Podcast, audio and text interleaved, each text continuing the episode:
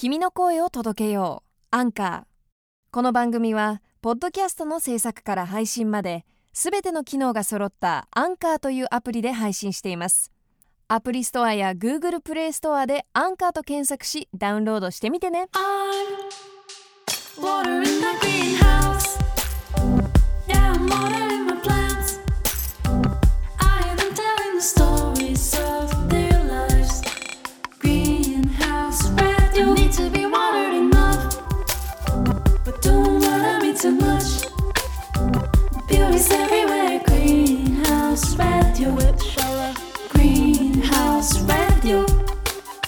This program is brought to you by Brain Sleep. 今週も引き続きシンガーソングライタープロデューサー DJ として活躍するマイカル・ブテをお迎えします。今回はアルバム「Lucid Dreaming」制作秘話や支えとなった出来事などを話してくれました。聞いてください。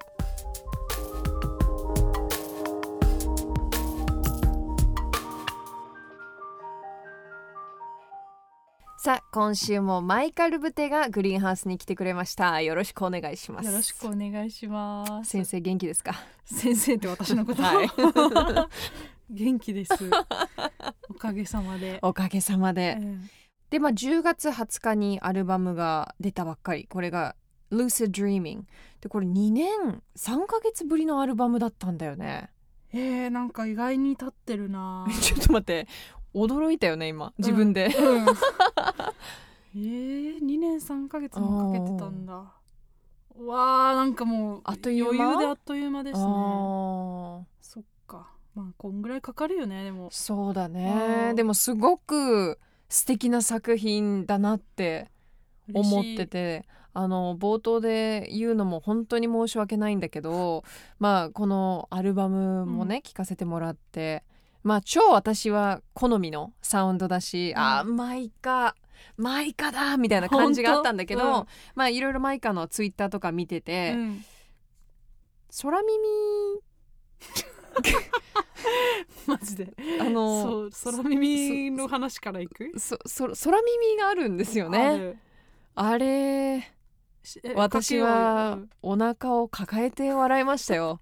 しかもうん。そこを何回も 10回ぐらい聞いてずっと抱えて笑ってしまった。マジで。はい。いやーおかげさまで再生数が10回伸びたねそしたら そういうことだね。はいそういうことだね でもどうなの？ミュあのやっぱりさいあのたびたびあるじゃない？こうミュージシャンとしてなんか空耳この曲の空耳うん嫌、な嫌だ？え全然嫌じゃない？あ嫌じゃないんだ。面白いだって「Thousand of wrong cars」って言ってるのにあはただのうんこ聞こえるっていう話でしょ？そうそうそう。私ねもう盲点だったわあんなに美しいただのうんこ初めて聞いた。美しいうんこ美しい。ねえちょっとこれアルバムのプロモーションあごめんなさいごめんなさい。そうねそうね。いいやそうね。いやでも、うんあのふざけるのはそこだけいでや 全然いいんですよ。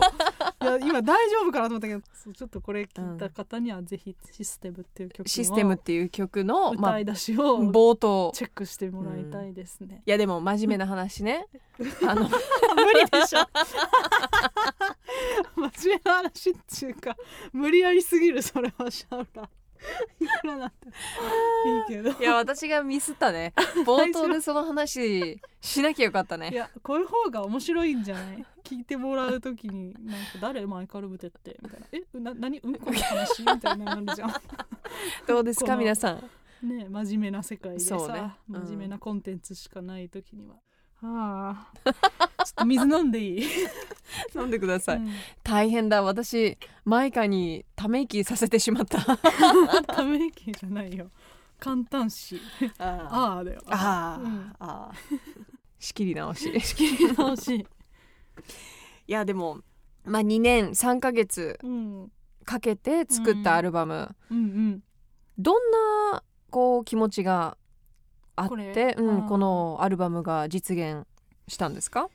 えっとねこれはなんだろう。まあ lucid dreamingって、えっと夢の中であこれは夢だって気づく夢のことをまあ日本語だと明晰夢ってうんで、うん。それが英語だと lucid dream とか lucid dreaming うんっていうことになるんですけど、なんかアルバムを作り始めるちょっと前になんかすごい変な面白い夢を見てた時期があって、であのーその夢の中であの面白い音楽を結構たくさん集めることができた 時期があったんですよ。夢から？うん、なんていうのかな。夢ってどうでもいいものじゃん。その人が見る夢なんてもうあの自分が興味ある人の夢だったら知りたいけど、うんうん。なんか他人の夢なんて最もどうでもいい コンテンツの一つ。うんなんです。なのでそうね。このアルバムはあくまでその私の夢がどうっていうよりその夢で私が聴いてきた音楽をコレクトしして、うん。でそれをこうそれが面白かったいい音楽だったなって単純に思ったの、でそれをなるべく鮮明に忠実に再現したいなって思ったのがまあこういうアルバムを作るきっかけにはなっていて、うんうん。でその中で、まあ、現実の方でも自分であの作っていった曲がたくさんその時あるあって、うんうん。そっちはそっちですごくそのなんていうのかな。うーんまあボーカルのバランスなんていうのかなうんと、まあ、トラックも、うん。そのちょっとオーガニックな素材とのこうテクスチャーとか,、まあ、なんかいろいろこう全体像をすごく捉えながら作ってた、うんこういうサウンドでこれから作っていきたいっていうのをあの自分の中では、まあ、うまく言えないんですけど、うんうん。こうビジョンとしてうんうん。持ちながら作ってた曲がいくつかあってそこの現実の自分とじゃあ夢の中でその音楽を聴聴かされた自分っていうのは、うん。じゃあ何に聴かされてたんだろうと思って。あーなるほどね。何が私にそれを聞かせてたのか、うん。それって自分が自分で作り出してるのか、もしくは夢のなんか夢マイ夢マスターみたいな神様がいて、うん。だなんかその聞か降りてきてたのか。降りてきたのか、うん。それって誰にも証明できないことじゃないですか。ね。うん。なんかそのいろいろあのシュタイナールドルフ・シュタイナーみたいなし思想家とかがそういう夢の構造についてとか、そううん。哲学の話本とかいっぱいあるけど、まあ、結局は誰にも解明できないうん。ミステリーでしかなくて、うんなんかまあその中であの、うん、なんか自分の無意識の中で集まったその曲と、まあ、自分が現実で作った音楽をこう一つのこうストーリーにして、うん。あの作った時にそのなんか私にとって一番確実なものは私が見てる世界だけなので、うんそれって誰にとってもそうだと思うんですけどそれをあのなんだろう追体験してもらうようなああなるほど構ね造に最終的にはなった、そういうアルバム。へえでもなんかあの歌詞とかを見てると、こうあの手に届かないだったりりとか、うん。こう非現実的な歌詞もたくさん入ってるなって感じてたんだけど、うんうんうん、それはやっぱりその夢から来てるっていうとこからそう、うん。あのーなんだろう。歌詞えっとね現実世界のその、まあ、今回の歌詞結構いろいろその別れっていうこととか、あとなんかその天候の曲、まあうんえっと、雨がすごい降ってきて雷に打たれてみたいな曲があったり、うん。まあなんか結構別れが主になんかこうテーマになってる曲が多いかなって、後から振り返るとうん思うんだけど、なんかその夢からっていうよりはそそのコントラスト。なんか現実って、あのまあお想像もしないようなことが起きたりするうんじゃない、でもそれも現実であってだからそのじゃあどっからが非現実なのかう んなるほどね。っ。ていうのは誰にもうん測れないうんうん。わけで実際この、まあ、コロナとかも誰も想像しえなかったことが起きて現実に徐々になっていくんだけど、うん。だある意味ではその日常って一つその日常を現実だと思いがちなんだけど、うんうん。人って。あの実はそれはその現実っていうのとは違うんだよね日常っていうのは。だから非日常をうん受け止めたアルバムでもあるっていうか自分にとっての。なるほど。だからそうあの例えばその予期せぬ別れとか、うん思いもしないような形で急突然ね、うんうんあの誰かを失ったりとか、うんあの考えてもみなかったようなまあいいこともあるよ、うん。その思いもよらないような、うんうん。あの解決しあ思いよ思いもよらないような形で、うん。なんかいい感じになったねみたいなこともあるし、なんかそれを全てをこう現実として、うん。あのし軸、うん。まあ、なんかそういうちょっと哲学的なテーマを自分の中では持ちながら作ったうアルんバムになってます。なるほど。で出来上がったアルバム自分で聴いてみてどうだった？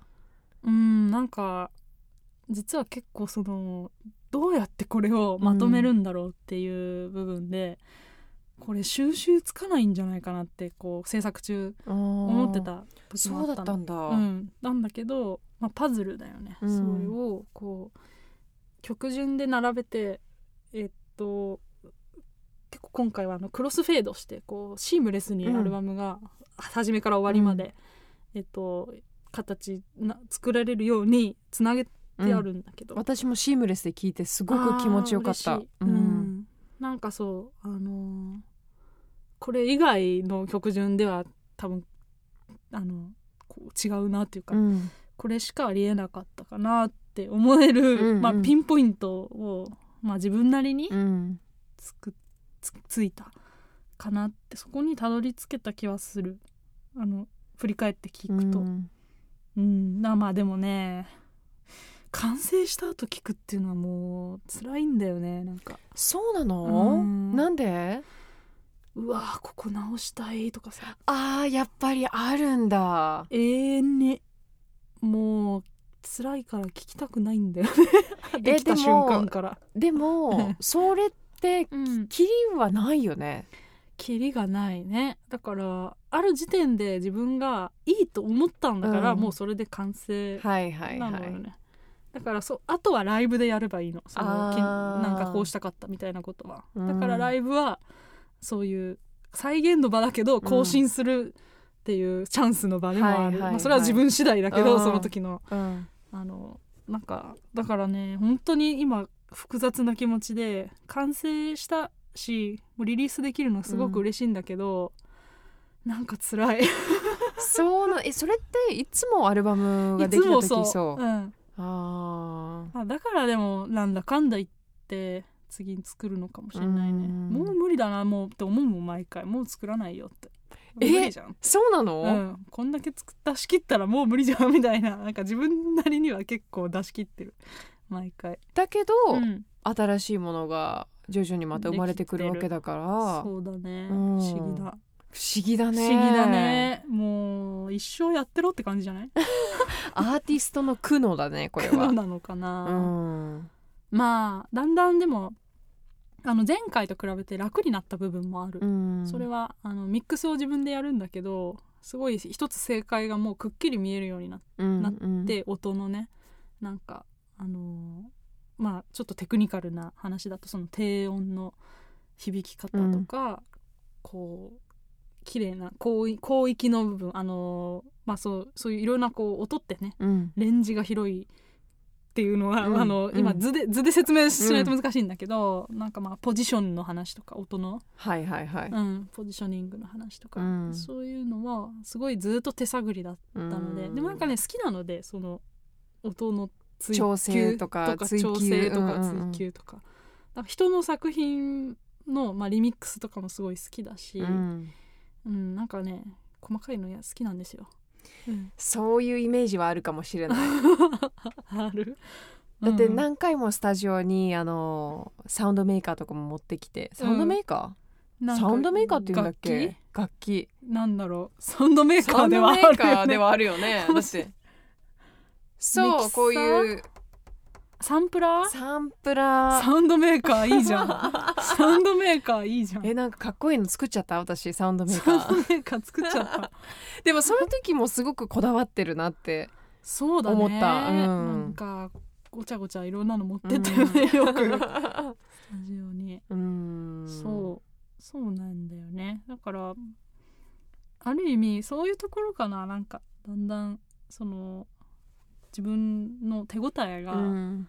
あの確かなものになっていくうんうん。感じっていうのはまあやればやるほどだよね。だから全然そのあの、まあ、技術の話だから、うん。それはその生まれ持ってどうこうとかじゃなくて、うん。あの着実になんかやってたらこうなってきたのかな。うん。なるほどね、うん。なんかこうミュージシャンによっては例えば、うん。まあ、自分の経験してきた恋愛うん。とかうんを全部ベースにして曲にしてたりとか、うんうん自分のプライベートで起きたことをあの曲にしたりとか、うん。でもさっきの話だと結構哲学的な話だったりとか夢の話とか、マイカは自分の人生で起きたことをこう自分の曲に入れ込む時とかってある、あーでも全然ある。それをやっぱこう自分の中で消消化しながら、うん。でそうなった果てにその哲学的なテーマで解決していくっていうか、うん。なんかこう解釈していくのかな自分の中で。じゃあある意味その自分の中での感じてることを曲にしてって、うん。それで消化していく、あもちろん。全然そんなねもう真実なんて語れないっすよそんな哲学とかそんな大それたことうんは、無理無理。もう分からないもん、うん。世界のことも何も分かんないし、うん。だからあくまでその自分のな中でうん。起きていることを、あのせんなるべく鮮明にうん。音にしてだから感情と音があのちゃんと結びつく自分のこう結びついてるかどうかをすごい気をつけながら作る。ああなるほどうね、ん、うん。なんとなくね、なんかうんすごい自己完結しがなんていうのかな。自己完結、うん。あのーしがちなテーマの曲だと思うんですよ、うんうん。結構その今って社会的なメッセージを曲に込めることも大事だと思うし、うん。でそういう曲もすごいあの好きなのあるし、うん。たくさん。まあ自分の場合は今回のアルバムに関してはなんかそのうん結構なんて言うんだろう。全体のことを歌ったのはシステムぐらいかな。あの曲ぐらいで。うんなんかその自分のなんて言ったらいいんだろう。むずい。感情の輪郭うをん。なるべく嘘がないように綺麗事にならないようになんかあの出し作ったような感じ、うん。だからそれがもし結果的に誰かにとってのなんか痛みだったりわかんないけどあの何かとリンクすることがあるならうーんといいなっていうか面白いというか。いみんなで生きてるんだねって感じられるね、うん。孤独じゃないね。う。んうんうん。うん。なるほどね、うん。そっか。でも14曲だもんね全部で。そうだね。インタールードみたいなのも結構、あの挟まってくるんで、うん。ちょっとトラック数増えちゃったんだけど、うんうんうん。14曲かな、うん。うん。そっかうん。私はでもすごく好きだな。ありがとう。すごく好きだな。嬉しい。なんかこうずっと聴いていたい。うあ本当、ん、嬉しい。いやもうできてみるとうん、言葉にならんね。なかなかうまく。でもいらい、ないんじゃない？言葉が。だってもうアルバムがもう話してくれてるから。うんあそうだといい。そうだね。いやもうさねすごいんですよ、うんもうプロモーションのためになんかこ説明してくださいとか。説明してくださいとかさ。うん。うやっぱテーマはとかね、うん。だだから頑張ってひねり出してるんだけど、まあね愚行だね。聞いてほしいね。聞いてほしいね、とりあえず皆さん聞いてください。聞いてもらえこれで興味持ってもらえるんかな。いかにはい興味持ってもらえるのかいや聞きますよ、うん、うん、いやそうだね。なんかでも本当ライアン・ヘムズワーうんスうんだったり、エイミーだったり、うん。すごく大好きなすごく優秀なプロデューサーの2人に入ってもらったから入ってもらってるし、うん。あと私の弟うん。がすごくいい詩を書くんだけどそうなの？そうなのそうなの。であのまあ音楽も好きであのすごい仲いいんだけどうちはなんか兄弟がね、まあ、けすごい喧嘩もするんだけうどん。あのこの今回のアルバムは結構共作で詩を書いてる曲もあって、そうなんだ、うんある。じゃあファミリー感がうん。ちょっとあるアルバムだ、あちょっとあるアルバムかもしれないね。へえ知らなかった、うん、あのねそうなんですよ。弟とやっぱりあの外国転校したりあの、うん。こう行き来してると、うん。なかなか外の友達のコミュニティ入るよりも、うんうんうん。なんか手軽に暇な午後家に帰って暇でだもうじゃあちょっとあんた遊ぼうやみたいな感じで。姉ちゃんみたいな、へーうん、こんなの書いたんだけどみたいな。そうだね。なんかあの今回のうん。アルバムは、あでもまあ頼むんで私が、うん。こういう曲ができたんだけどみたいな。いいじゃんみたいな。かっけーとか言ってもらって、それであのこういうテーマなんだけど、うん。なんかちょっとあんた一緒にどうやみたいな。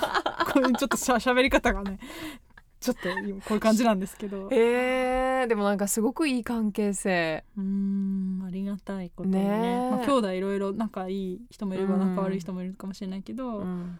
そう弟くんはねあの特にあの 5am っていう曲とかは、うん。あのまるっと書いてるんですよ、うん。弟が、そうなんだ、歌詞を。でなんかそれはあのねちょうど一昨年、うん。あもその前か。おばあちゃんがねあの亡くなってあ。そう。でまああの誰ねこう経験するお別れの、うん。まあでもちょっとこう穏やかな年のあれで言ったらまあ自然なことじゃないですか、あの一番年取ってる人が先に死んでいくっていうことがね。なんかこうその時に感じた何かを曲にししたいっていうのを、まあなんかあのうん共有、うんうん。あんまりこう言葉でああしろこうしろあのこういうリファレンスみたいなのはないんだけど自然となんか出来上がったりとかして、うん。だから自分の力だけでやり遂げたぜイエーイっていうアルバムというよりではないんだよね。その、うん。私にあのまああの力を貸してくれた人のおかげでもあり、うんうん。うんそういうアルバムかな。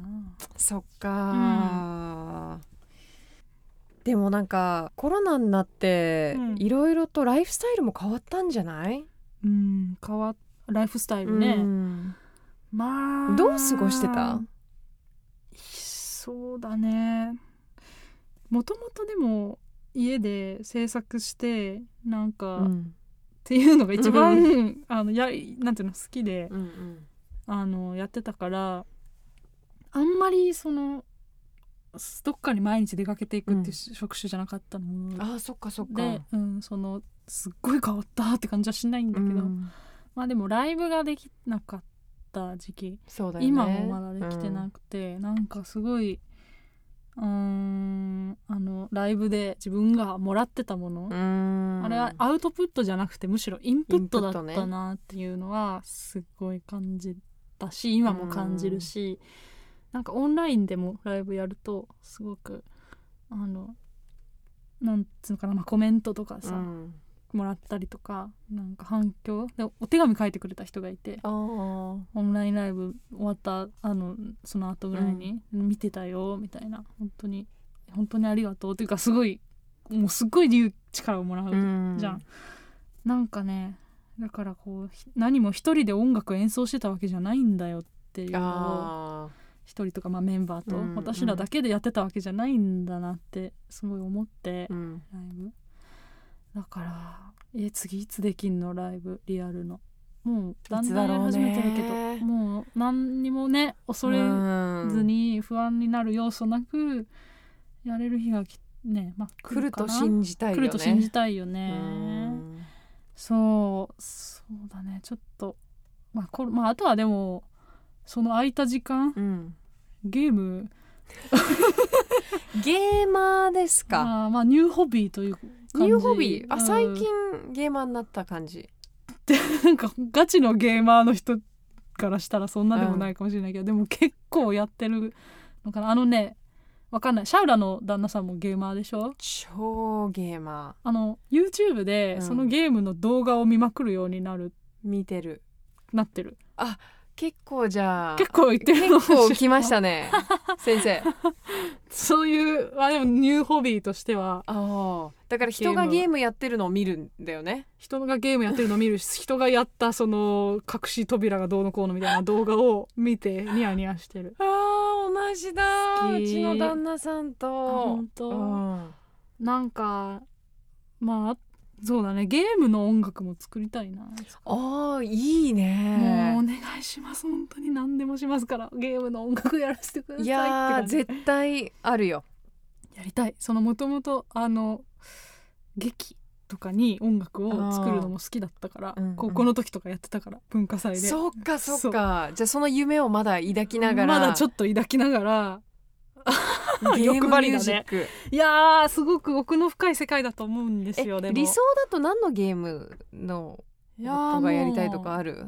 なん何もかもやりたいけどまあでも RPG とかね憧れだよね。でもすごいんだよ。100曲以上作ったりするらしいの。いやすごいよね。ね。だからあのそんな簡単なことじゃないかもしれないんだけどでもあの結局は音楽が好きだから、うんやりたいんですよ。劇版もやってみたいねそのあれでいくとね。そうか。うん。えー、意外ないいきなりゲーマーになってたっていう。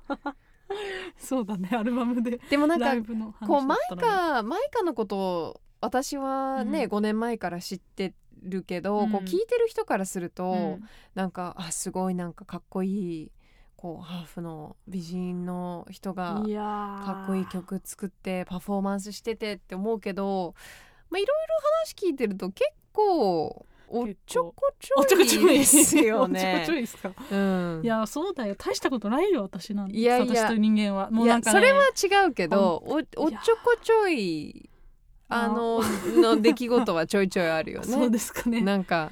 あるのかしら。うん。まあでもかっこいいコンプレックスがあるすごい。え？もそうなの、うん。かっこつけてる人も嫌いだしうん。かっこなんかもうそのかっこいいもの？なんかかっこいいって自動的に思われるのがなんかってなっちゃ 私はすっごい格好つけてる人嫌なんだけど、うん。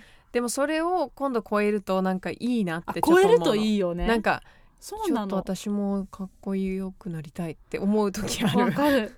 真のかっこよさって何だろう？あー真のかっこよさは真のかっこよさはやっぱ自信じゃない、自信かね。自分に自分を信じてうん。自信を持っている人うは、ん。やっぱかっこいいんじゃないかな。うんでそれってなんか過剰な自信とかじゃなくて、うん。自分は自分を誰か理解してるっていう自信、うん。はい私はい。ははいこういう人間です認めてます。はこれが私ですっていうのがかっこいい気がするな。なるほどね。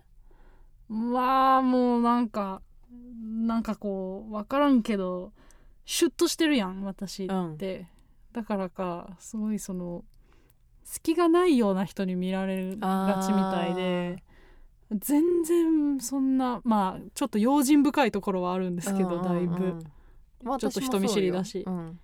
でも、うん、そのコンプレックスみたいなのがあるんだよな。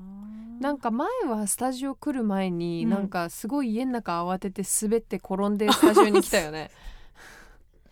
よく覚えてんな。シャーラよく覚えてるな記憶力恐ろしいわ。でなんかその時に旦那さんに怒られたっていう話だったよね。そう。落ち着けみたいな。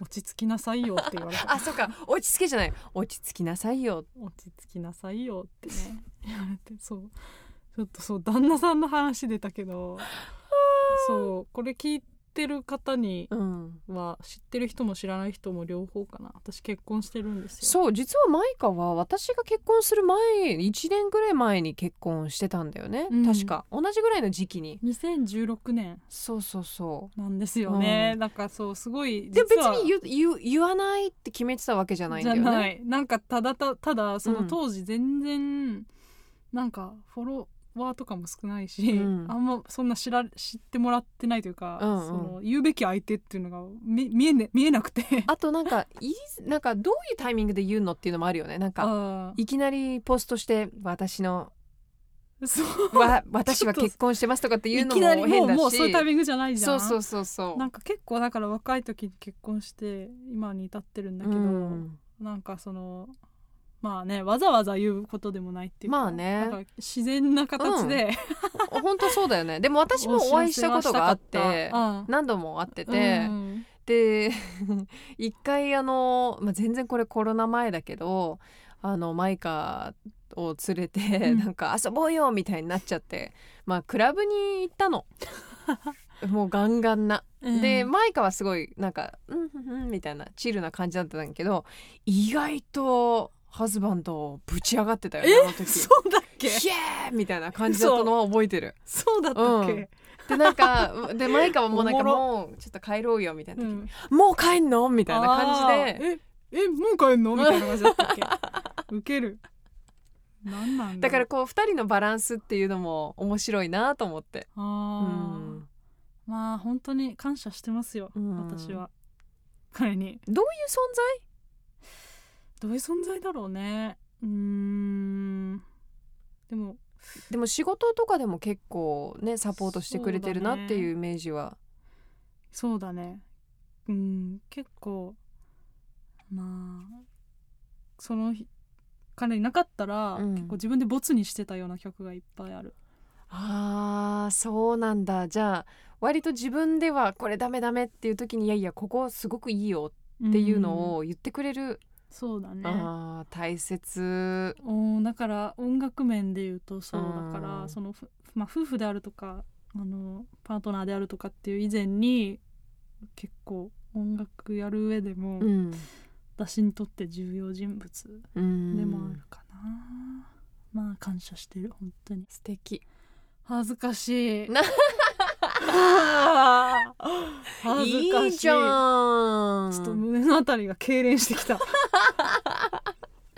いやでも本当にあの大切だと思うけどね。こうあの信頼できる人がそばにいると、自分なんかどうしても自分で自分を責めるじゃない、これが良くない。ここが足りてない。あもっとこれこうすればよかったのにって言っていいところが自分ではなかなか見えなかったりするのがその自分に見えてない部分を見せてくれるっていうのはすごく素敵なことだなって思う。でこれはたあの旦那さんだけだじゃなくて、うん。周りの友達とかスタッフとかも本当そうだと思うけど。そう。なんだよね、本当にだから鏡だね。なんかこう人間関係っていうかさ、うん。自分の姿を確認するのに、うん、自分だけではやっぱりわからないよね。うん、うん。ねえありがたいね。ありがたいよね。うん。うん。はあ恥ずかしい。真顔で。ちょっとなんかでもみんなやっぱ私のうん。やっぱさ女あの独身だと思ってるでしょ？多分そうじゃないかな。そうだろうね。うん、で特に今だとみんなこう割とね、うん。全部さらけ出してる中では出してないってことはいないのかなって思っちゃうのかもしれない。そうとは限らないんだな。ね。うん、いやーまあだからどうってことでもないんだけど。ううん。結婚の決め手何だったの？そうだね。ほやっぱ掘り下がるよねそこは。掘り下げます決めよねてなんだろだって結構だってその時何歳の時だっけ、うんと20 25? 25、ううん。うん決めてか。わからん。なんかでももうえわかんないな。もう勢いえ勢いというかうーん多分その一緒にいるじゃん。で、まあその一緒にいる時の自分の状態の良さなんつうのかな。ああのうーんちょっとあんま一般論的な話はしたくないけど、なんかこう相手を好きな理由っていうのはたくさんあるし、うんいろんな魅力的な人がたくさんいるし、ーうん。あのざ男女問わずそれぞれたくさんいいろんな人がいるけど、なんかこう一緒に行ってえー恥ずかしいこれ。自分の。助けて。自分一緒にいる自分が好きだったの、うん。一緒にその人と一緒にいる自分が好きだし、その人を選ぶことっていうのは自分の唯一の長所だってぐらいに思った。あもうそれが私の長所だなっていうふうに、あまああとそう思いました、ー、うん。なんか。助けて。いい話じゃんね。はあ。まあそうなんです。だからうん。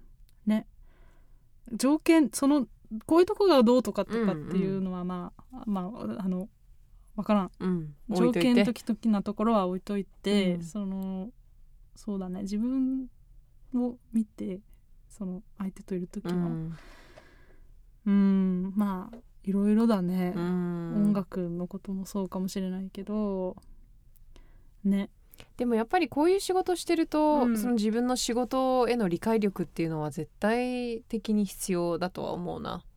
うん。ねえ、うん。そう理解だしそれ以上に結構でもたすあの持ち上げてもらうというかね、うん。だって没曲が例えばふあの没にならないことでそれを受け取る人が例えばまあふいいてさ、うん。例えば「マウンテントップ」っていう曲とか。大好き U&I もそうだし。大好き。嘘でしょ？本当。えちょっと待って。じゃあうん私のうん。大好きなその2曲は、うん。旦那さんがいなかったらボツになってたってこと？没になってた。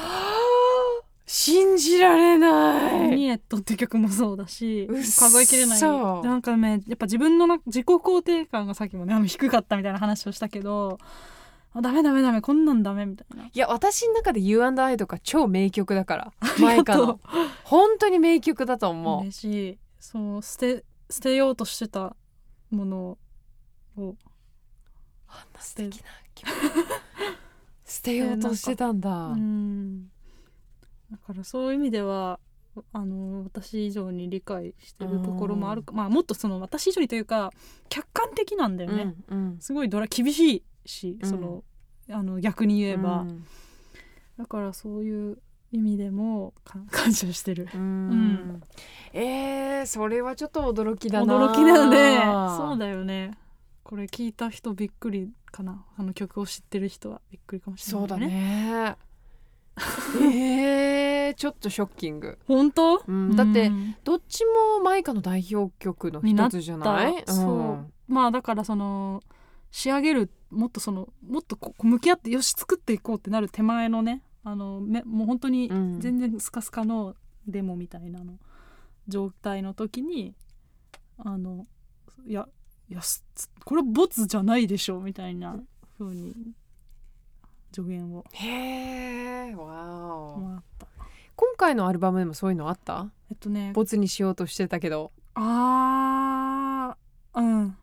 うんある「全部ドリーミング」っていう曲、へえあうん。うん。かな。そう。すごい。でもそうするとうん。なんか、いや本当いい関係性だね。本当いい関係性だと思うははずねあの、うん。おかげさまですかね。まあおかげさまって言っとけば何でも丸く収まる感じあるよねそうねまあでもそれが夫婦なんじゃない恥ずかしいそれがいい夫婦だと思うけどねこうお互いをいい自分が気づいてない部分を気づかしてくれるとかっていうのはうん、うんまあねこの先どういう風になっても、うん多分曲あのちょっとこれでいいかなみたいな、うんうんあれはすると思う。その、うん。人のね関係性は永遠じゃないしじゃない、うん。あの悲観的なこと言うわけじゃないんだけど、そう。まあどうなるかわかんないもんね人生。いろいろな、うん。ねえ。あーこれはすごいあのちょっとい呼吸が浅くなってるから 呼吸を。水水水水。う水、ん。いやでもねなかなかさラジオでは言わないでしょ、うん。であのここれといってタイミングでさ、うん。言うわけ公表するってうん。今更感があるし、うん。言わないじゃない？だからそのし本当の自分の、まあ、このさらけ出しモードうん。っていうのは機会がないなかったし、なんかうん置いといてたんだよね特に何もい意識せずに。うん、でもわかる。なんか自分のそういうプライベートの話するのちょっと照れるよね。じゃない？誰が興味あるんって思うもん。って思うじゃん。うん、あるんですよ。逆にね音楽よりあったりとかね。そういう時もある。意外と知りたいと思うよ。だって私もちょっとマイカのプライベート私生活にうん。なんかミステリアスだなと思うもん、うん、そうだなんかどんな家ねに住んでるんだろうとか思うし、あー。なんかどんな世界観で暮らしてるのかなとかあ毎朝何食べてるんだろうとか なんかそういう普通な疑問がやっぱりあるな本と思う、ん。ちょっと嬉しい。毎朝何食べてるかとかね。ちなみに何食べてる？米？私は米派。そっち派、はい。あー interesting interesting いやなんかああいう「千と千尋のおにぎり」みたいなご飯が好き。あビッグサイズの。ビッグサイズのおにぎりが好き、でっていうね。うん和ですね。和です。マイカルブテ和でした。いや和でした、うん。おもろおもろい？わか面白い。らないのよ。こういう話が面白いかどうかっていうのは 本当に自分いでは。やいやみんな聞きたいんですよ。そううかん。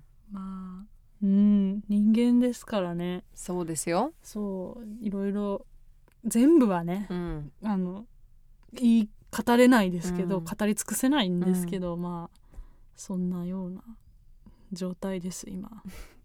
です。いやでもね本当にマイカにはあのグリラジのジングルでもお世話になって本当長い間なんかマイカの活躍を常に見て めっちゃ勝手に勝手に私はあのファンだけど そんな。でも今後もねなんかいろいろ多分マイカは素敵なものを作り出してくれる人なんだなっていうのは確信してるから。本当ありがとう、うん。そう思そう信じてくれている人がいるなんいることはとても力になるわ。引き続き頑張ってください。ありがとうございます。っていうなんかあのすごい真面目な締め方だけど なんか無限にふざけれるよねだってふざ私たち。けられる。多分これ放送してる部分には出てないけどいろいろふざけてましたからね。ふざけてた。はねい。いや楽しかったしお終わるのが寂しい。個人的ね。ーいつでも来て、さありがとうございます、うん。あと聞いてくださった方本当にありがとうございます。いやありがとうございます。ねうん、アルバムもねなんかや役に立つか知らないんですけど。知らないんですけどとか言っちゃダメ。役に立っまあ音楽は役に立っても立たなくても。うん。立ちます。ありがとう。あの受け取ってくれたら嬉しいですし。まあもうもういいわもう私の話は。締めますか本当に、うう。うん。マイカありがとう。ありがとう。Greenhouse Radio. It's catnap time! リスナーの皆さんからいただいた睡眠に関する質問疑問をブレインスリープが回答してくれるキャットナップタイム。今日ご紹介するのはアコプラスさんからの質問です。まだ時間的に眠れるのに早朝に目覚めてしまう。その結果6時間睡眠で頭も体もすっきりしない。理想は8時間睡眠。そして睡眠の質を上げたい。というツイートが来ています。さあブレインスリープからはこんなアドバイスが来ています。睡眠障害の一つに早朝覚醒というものがあります。どんな要因で早朝に目が覚めてしまうのか次第なのでまずその原因を探してみましょう。心配なことや考え事があり不安で起きてしまうということもあります。また適正な睡眠時間は人によって異なるので実は6時間で適正なのかもしれません。その場合睡眠の質を上げるとすっきり起きれるかもしれません。また起きた時に温かいものを飲んだり体を動かしたりすると覚醒が進むためすっきり起きられます。ということです。アコプラスさんどうでしょうか？でもすっきりしないって言ってるってことはまあちょっと時間を延ばしたいという気持ちもありますよね。でももしかしたら睡眠の質を上げるだけですっきりと起きられるかもしれません。さあこのような感じで皆さんからの質問お待ちしています。ツイッターの方でハッシュタグシャウラのグリラジをつけてぜひツイートしてください。質問くださった方の中から抽選で毎月1名の方にブレインスリープピローをプレゼントします。たくさんのメッセージお待ちしています。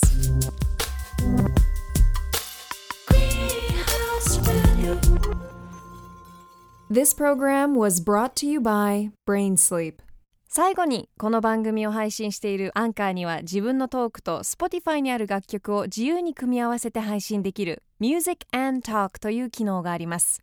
気になる方はぜひアンカーのアプリをダウンロードして試してみてください。そして Spotify には Music and Talk で作られたエピソードが続々到着しています。ツイッターで「ハッシュタグミュージックトーク」全部カタカナで検索して探してみてください。